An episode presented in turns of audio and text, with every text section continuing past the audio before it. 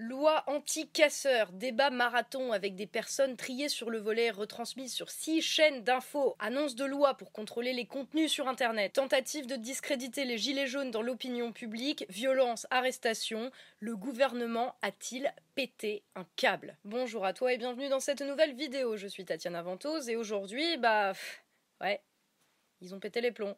Est-ce qu'ils alimentent le chaos volontairement? Non, parce qu'à regarder comment ça se passe et à regarder ce qu'ils font, on pourrait quand même légitimement se demander si c'est fait exprès. Et on voit que ça passe essentiellement par quatre moyens, qui sont quand même plus ou moins liés. 1 la violence. Et oui, ils tapent pour donner l'impression qu'ils font quelque chose au lieu de donner à la police les moyens de faire son travail, genre euh, protéger les gens. Que ce soit quand on voit la policière en larmes devant son fourgon caillassée par des gilets jaunes, ou des gilets jaunes qui ont perdu leurs mains ou leur œil suite à un tir de flashball ou de grenade de désencerclement, on ne peut pas s'empêcher de se dire que ces événements ont quand même un petit peu un lien entre eux. D'un côté, les policiers en burn-out qui n'ont pas les moyens de faire leur travail dans des conditions décentes, qui doivent se payer eux-mêmes leur matériel, les fermetures de commissariats et la réduction du nombre de policiers ben, tout ça c'est de la violence qui est infligée aux policiers par le gouvernement et qui est à mettre en parallèle avec la violence qui est infligée aux gilets jaunes. Les mains arrachées, les yeux crevés, les centaines de blessés depuis trois mois de manifestations hebdomadaires, les gens qui passent par là et qui se prennent un tir de flashball en sortant du resto, les gens arrêtés parce qu'ils ont un gilet jaune dans leur voiture, c'est obligatoire, ou les 135 euros d'amende décrétés pour tous ceux qui porteraient un gilet jaune le jour du grand débat national à Grand Bourzerould. Toute cette violence, elle vient des mêmes personnes, elle vient du gouvernement qui fait en sorte d'exacerber les tensions, de créer plus de violence pour pouvoir justifier leur escalade à eux.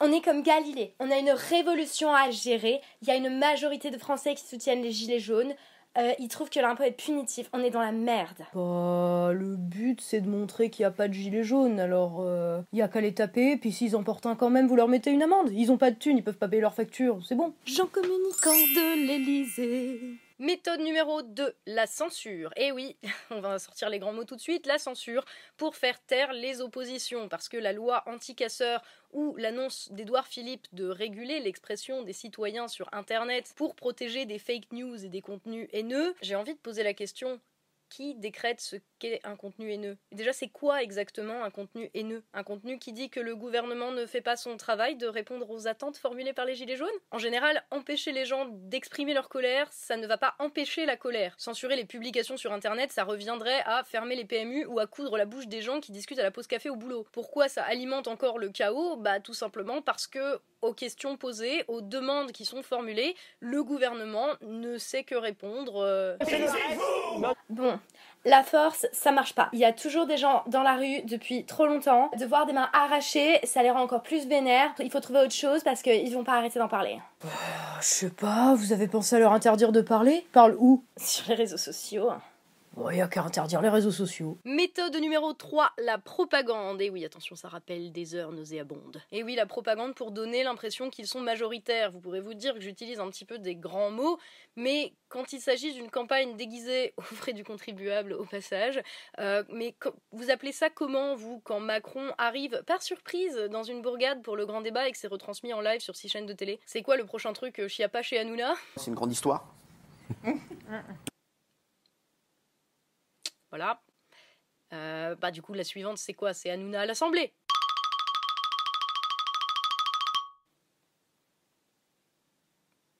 Ouais. Bon, Jean Com, t'es bien gentil, euh, mais là, les gens, ils commencent à s'en rendre compte. Là, il faut donner l'impression que tout le monde est d'accord avec nous, sinon on est mort. Euh, les gens, ils aiment quoi? Ils aiment, bien les, ils aiment bien les youtubeurs. Un live sur YouTube sur Twitch avec des ministres et des youtubeurs. On l'a déjà fait euh, pendant 11 heures, euh, ça les a occupés pendant qu'on faisait passer un amendement pour supprimer les directeurs d'école. Bah, il reste les chatons ou les enfants. C'est bien les enfants, hein, ça va redorer votre image. Vous avez qu'à envoyer Castaner euh, répondre à des questions posées par des enfants. Là, ça a marché pour l'autre, le, le, le Ruskov avec la moustache, là, qui vend des bouteilles d'eau. Cristalline je sens que dans ce mouvement des Gilets jaunes, c'est des Parce qu'au fond, on est dans une société de.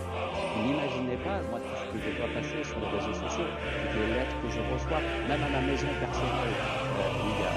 Euh, France 2019, ce moment où la réalité devient plus absurde que toutes les blagues qu'on aurait pu imaginer. Méthode numéro 4, la peur. Et oui, la peur, mais qui ne fait que renforcer le sentiment d'injustice. Ah oui, quand ils arrêtent des gens de manière relativement abusée, genre le boulanger parisien qui avait refusé que des policiers cagoulés et armés entrent dans sa boulangerie où il y avait des gilets jaunes au moment d'une manif de gilets jaunes qui était en train de mal tourner, par exemple, et que le mec bah, se retrouve arrêté. Les gilets jaunes sur écoute, les interpellations de gens qui ont partagé des images sur Facebook de manifestations non autorisées de gilets jaunes. Bref, tout ça à mettre en parallèle avec le sentiment que le gouvernement n'est quand même pas capable de faire appliquer la loi de la même manière à tout le monde. Cahuzac On va quand même relativiser, Alexandre Benalla et Vincent Kras ont enfin été placés en détention provisoire. Arrêter les gens comme ça, c'est simplement une tentative de faire peur, mais ça surajoute au problème, ça surajoute au sentiment qui est quand même assez répandu dans le pays et qui se répand de plus en plus euh, d'injustice, du fait qu'il y a une loi mais qui relève juste de l'arbitraire. Et ça crée encore plus une fracture entre euh, des privilégiés qui pourraient tout se permettre et des gens normaux qui casquent de manière exagérée pour pas grand chose. Ah, et puis j'allais oublier la fameuse attaque discrédit. Bon, Jean-Comme, les gens ils se foutent de notre gueule Oh là, franchement, il vous reste plus qu'une option, hein. Mais je vous préviens, c'est la bombe nucléaire, ça passe ou ça casse. Hein. Vous êtes bien sûr Ben oui, euh, clairement, là, on n'a plus que les solutions finales d'ultime recours. Il faut trouver un truc, sinon t'enlèves tes passeports, là. This is breaking news. Les événements d'hier qui ont entaché les manifestations des Gilets jaunes, parmi les plus graves, il y a évidemment ces insultes antisémites. Il y a de l'antisémitisme. Antisémitisme. Antisémitisme. Oui, c'est clair que quand on en arrive là pour tenter de jeter le discrédit sur des gens qui juste disent on veut bouffer, c'est que ça craint. hein. L'étape suivante, on va prendre les paris. 1. Les gilets jaunes soutiennent Daesh. 2. Les gilets jaunes sont des violeurs. 3. Les gilets jaunes mangent des bébés. 4. Les gilets jaunes sont des reptiliens violeurs qui mangent des bébés en soutenant Daesh. Votez pour votre option préférée en envoyant 1, 2, 3 ou 4 au 666 666. Ouais, il va être grand temps de faire passer une loi contre le complotisme là. Mais tout ça c'est quoi? C'est juste le symptôme de la déconnexion ultime des dirigeants. En fait, c'est très simple. Les gens formulent des demandes simples et explicites, pouvoir vivre dans des conditions décentes. Les dirigeants, dont le boulot est de traduire ces demandes en mesures politiques visant à améliorer le quotidien ou en tout cas à résoudre un minimum les problèmes exprimés, bah ils le font pas. Comme ils le font pas et que par fanatisme ils ont décidé qu'ils allaient même pas essayer de le faire, bah du coup il leur reste plus que la démonstration de force et le mensonge pour bah un tenter d'écraser l'opinion qui est contre eux et deux quand même donner l'impression qu'ils agissent pour essayer de résoudre les problèmes. Le souci là-dedans c'est que les problèmes exprimés ne vont pas être résolus juste parce que le gouvernement fait semblant de les résoudre. Annoncer je suis au travail n'équivaut pas à faire le travail. De même qu'agiter les bras à la télé en disant regardez on fait notre boulot, ça ne veut pas dire que tu fais ton boulot. Les problèmes qui vont en s'aggravant vont donc continuer d'être exprimés et le gouvernement va réagir de la seule manière qu'il sait faire, à savoir bah, fracturer la société, monter les gens les uns contre les autres, monter les catégories de gens les unes contre les autres. Parce que c'est ça en fait, il morcelle, il fragmente les réponses politiques qui leur sont demandées en fonction de l'intérêt électoral du moment en se disant oh bah sur un malentendu on va peut-être gagner les prochaines élections. Comme si ces demandes venaient de catégories séparées de la population qui n'ont strictement rien en commun. Parce que pendant qu'on jette des miettes aux uns ou aux autres l'ensemble lui continue de se dégrader. Et pourtant les demandes exprimées par les différentes catégories de la population ça commence quand même vachement à ressembler à une situation où il faut apporter une réponse globale. Plutôt que de dire ah bah oui on va faire ça pour les automobilistes ah puis on va faire ça pour les retraités en multipliant les annonces, en disant on va prendre aux actifs pour aider les retraités une semaine et puis la semaine suivante on va dire oh bah on va prendre aux retraités pour euh, aider les actifs. Ça ne peut plus marcher comme ça à partir du moment où la situation du pays dans sa globalité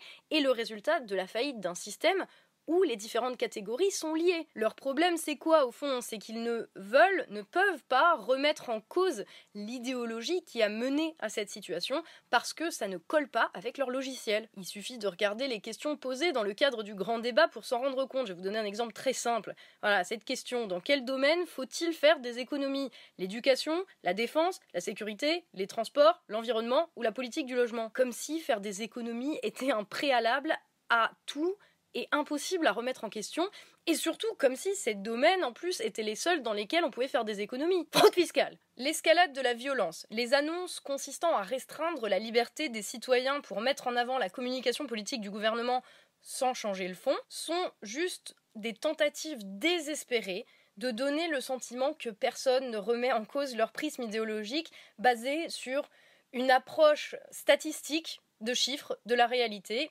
et qui l'a a versé dans le fanatisme absolu. Alors que c'est précisément cette approche qui nous a menés dans le mur. Si tu regardes la question, c'est pas tant est-ce qu'il faut d'abord réduire le budget de l'école ou le budget de l'environnement. Et est-ce que c'est même une question de chiffres et de budget au final? Parce que que ce soit le budget de l'école ou le budget euh, de l'écologie, les deux ont été augmentés ces dernières années. Mais je veux dire, si c'est pour mettre des drapeaux européens dans les salles de classe, c'est bien, ça couvrira les moisissures. Ou pour faire des campagnes de pub pour nous dire de prendre notre vélo pour aller bosser à 30 bornes, plutôt que pour embaucher des profs et du personnel ou développer bah, des transports en commun, ça, sert strictement à rien d'augmenter les budgets. Hein. La question, c'est comment l'argent est dépensé. Mais sur ça, le grand débat national ne nous demande pas notre avis. Et c'est pourtant à cause de cette gestion désastreuse des budgets que les choses ont continué d'empirer. Et ce depuis des années, et ça, on le voit tous les jours à partir du moment où cette approche elle-même, celle qui consiste à dire que la société, c'est des catégories séparées de la population qui sont en compétition les unes avec les autres, avec lesquelles on va pouvoir s'amuser pour pouvoir faire des coups de poker. Tant que cette approche n'est pas mise en cause, en fait, bah ça peut que continuer comme ça. Avec de plus en plus d'élèves dans des classes surchargées, avec des élèves et des profs à bout obligés de garder leur doudoune l'hiver parce qu'il n'y a pas de chauffage, avec de plus en plus d'agressions, pas du tout gérées euh, par une police en sous-effectif qui, au lieu de s'occuper de la délinquance, doit passer son week-end à aller taper sur des gens qui finalement, comme eux, demandent juste à pouvoir vivre et travailler dans des conditions dignes. De plus en plus de SDF et de gens à l'abandon à tous les coins de rue qui nous renvoient à la gueule tous les jours ce que c'est que de vivre dans la septième économie mondiale. Et à la clé, encore et toujours, le gouvernement qui devra monter d'un cran pour réprimer ceux qui osent dire Coucou, il y a des problèmes, vous pourriez les résoudre s'il vous plaît, c'est votre travail. Et qui appartiennent à toutes les catégories de la population, et ce, de manière indiscriminée. Violence, censure, propagande et peur, tout ça pour pouvoir faire tenir leur petit pouvoir un petit peu plus longtemps. Sauf que c'est le principe de la cocotte minute. Tu vas pas faire retomber la pression en bouchant les soupapes. Plus ils s'acharnent dans cette voie du court terme, plus les raisons profondes de l'expression de la colère bah, vont empirer. Et plus le risque d'explosion va être grand et plus l'explosion sera violente et dévastatrice. Il voudrait créer une révolution qui s'y prendrait pas autrement. Bon allez, merci à toi d'avoir suivi cette vidéo, merci aux tipeurs qui me permettent de faire ce boulot. Je vous dis à très très bientôt dans la prochaine vidéo, et bien sûr d'ici là, surtout surtout, prenez soin de vous.